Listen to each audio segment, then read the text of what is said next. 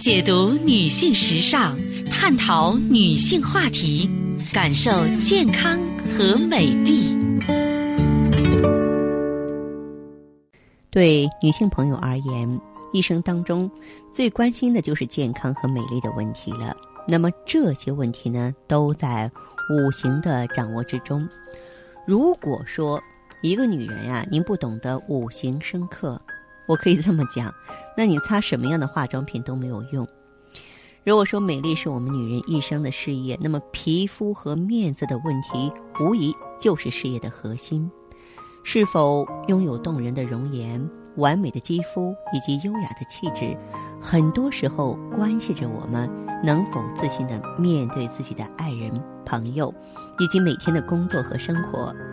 为此呢，很多女人每年都把大把的钱扔到商场里，买了许多昂贵的护肤品，甚至为了世界名牌而不惜血本啊！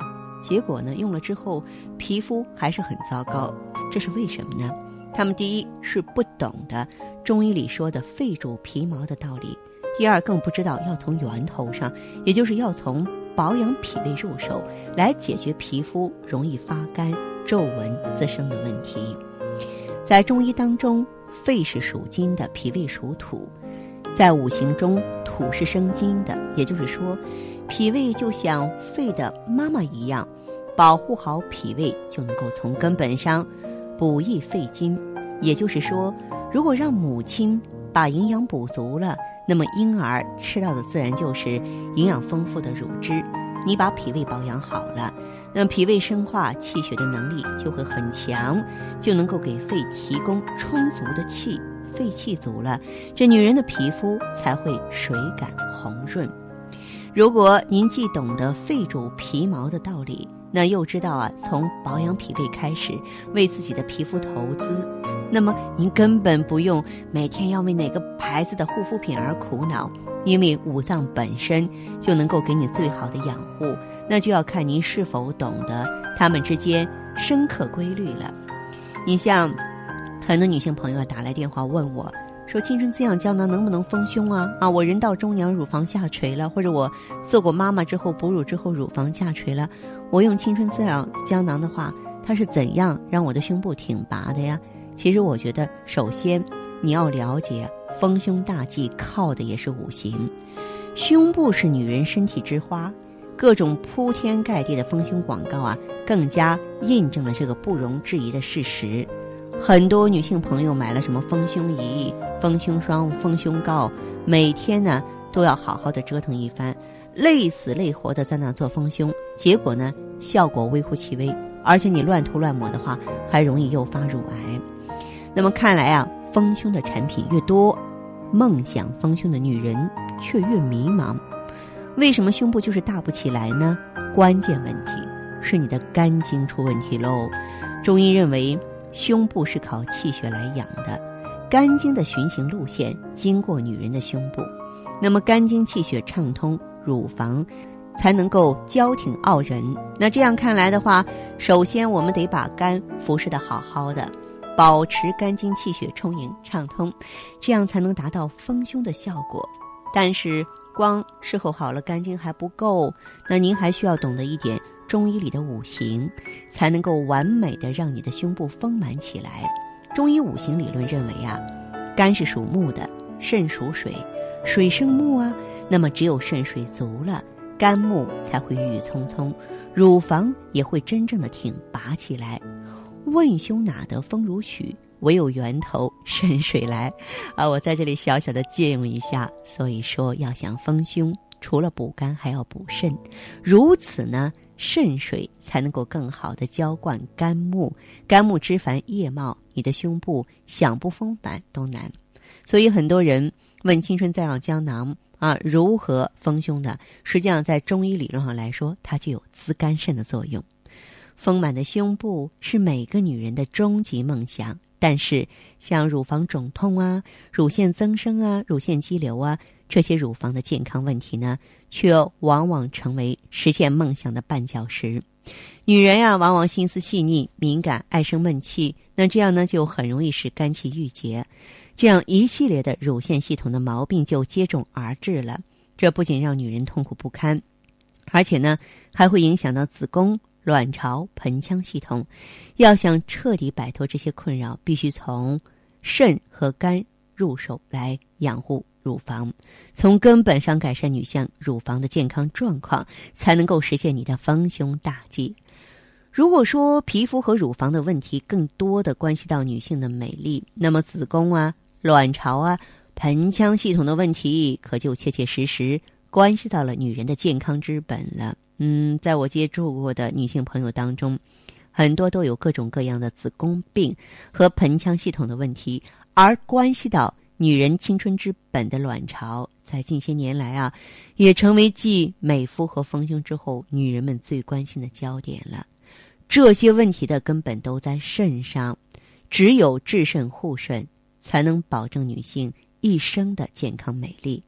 但是呢，除了要把肾彻底补好，还需要补肺，因为在五行当中，肾属水，肺属金，金生水，对不对？好，你肺气足了，肺金才能够生肾水，那女人的肾才能够从根本上补起来。啊，另外呢，你像子宫啊、卵巢啊和盆腔都是靠血来养的。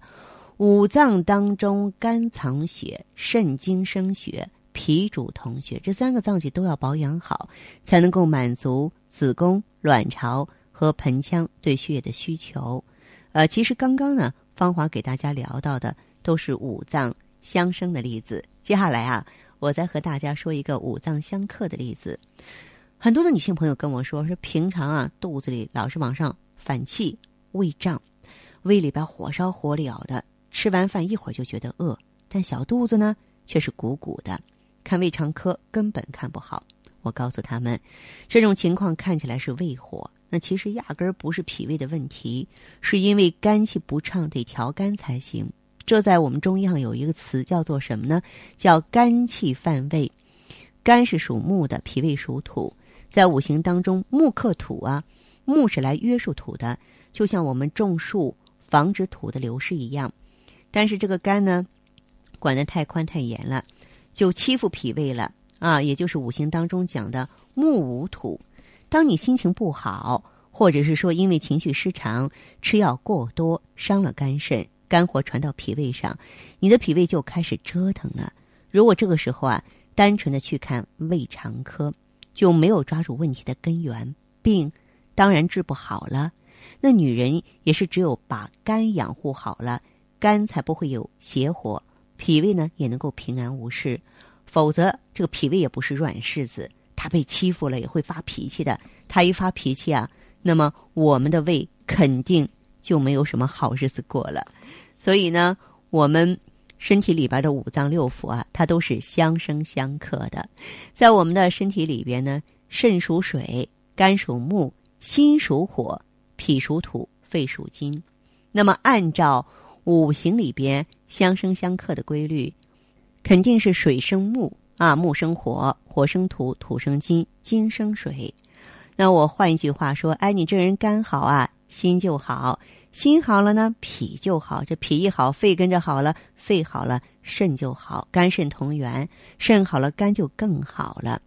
那用我们中医的语言来说呢，就是肝木藏血以及心火。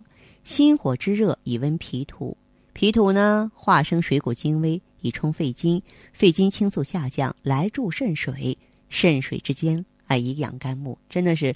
我认为中医是很奇妙、很迷人，也是很深邃的。那五行之间的相生关系，简单来说，它其实就是一种互帮互补的良性循环关系。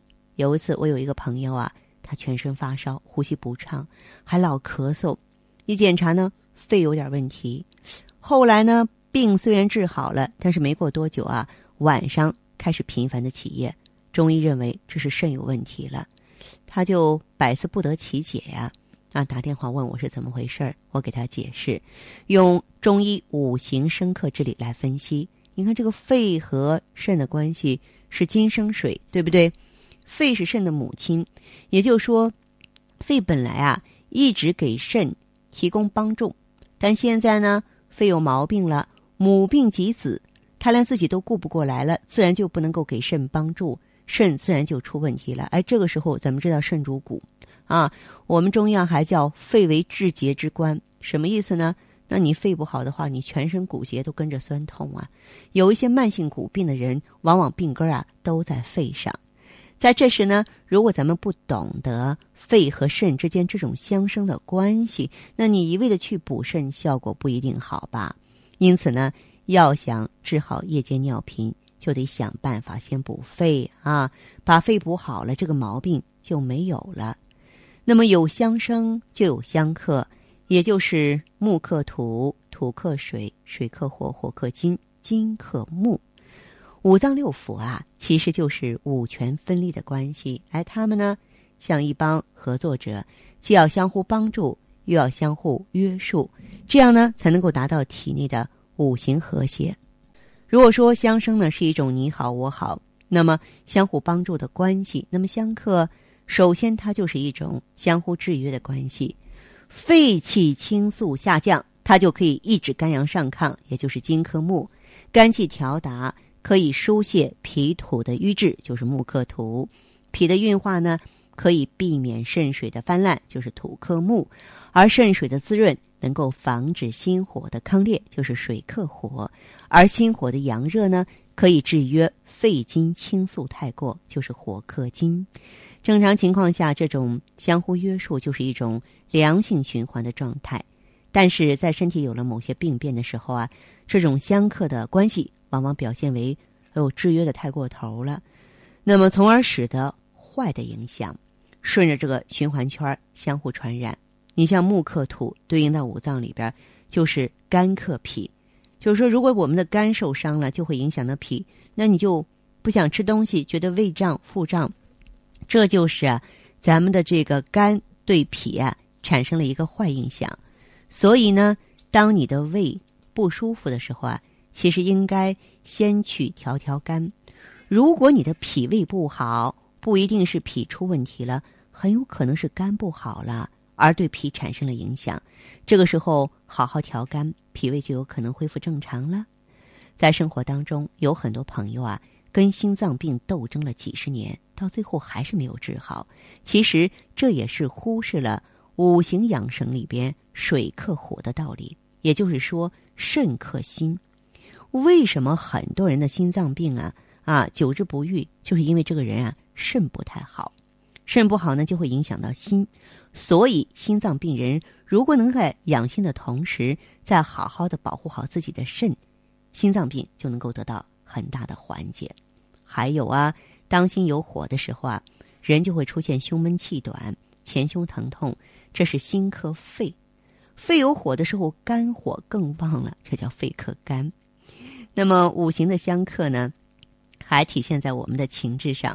比如，为了避免乐极生悲，人在得志的时候、大喜的时候啊，就应该想点恐。你想想，还有什么自己怕的东西啊？忧虑过多的时候啊，就应该找点喜事儿来乐一乐；需要慎重思考的时候啊，千万别发怒，要不事情就完蛋了。怒火中烧的时候啊，应该想点忧虑的事情；危机和恐惧的时候啊，应该以思克服，就是沉着冷静，如此等等。对我们收音机前广大的女人们来说，要想保持健康和美丽。不管涂多少化妆品，吃多少保健品，穿多么漂亮的衣服，那你首先要懂得五行啊，然后呢，善用五行深刻的道理来养护自己。女人呢，要懂得五行的深刻之道，就能够享受不生病的幸福和由内养外的妙处了。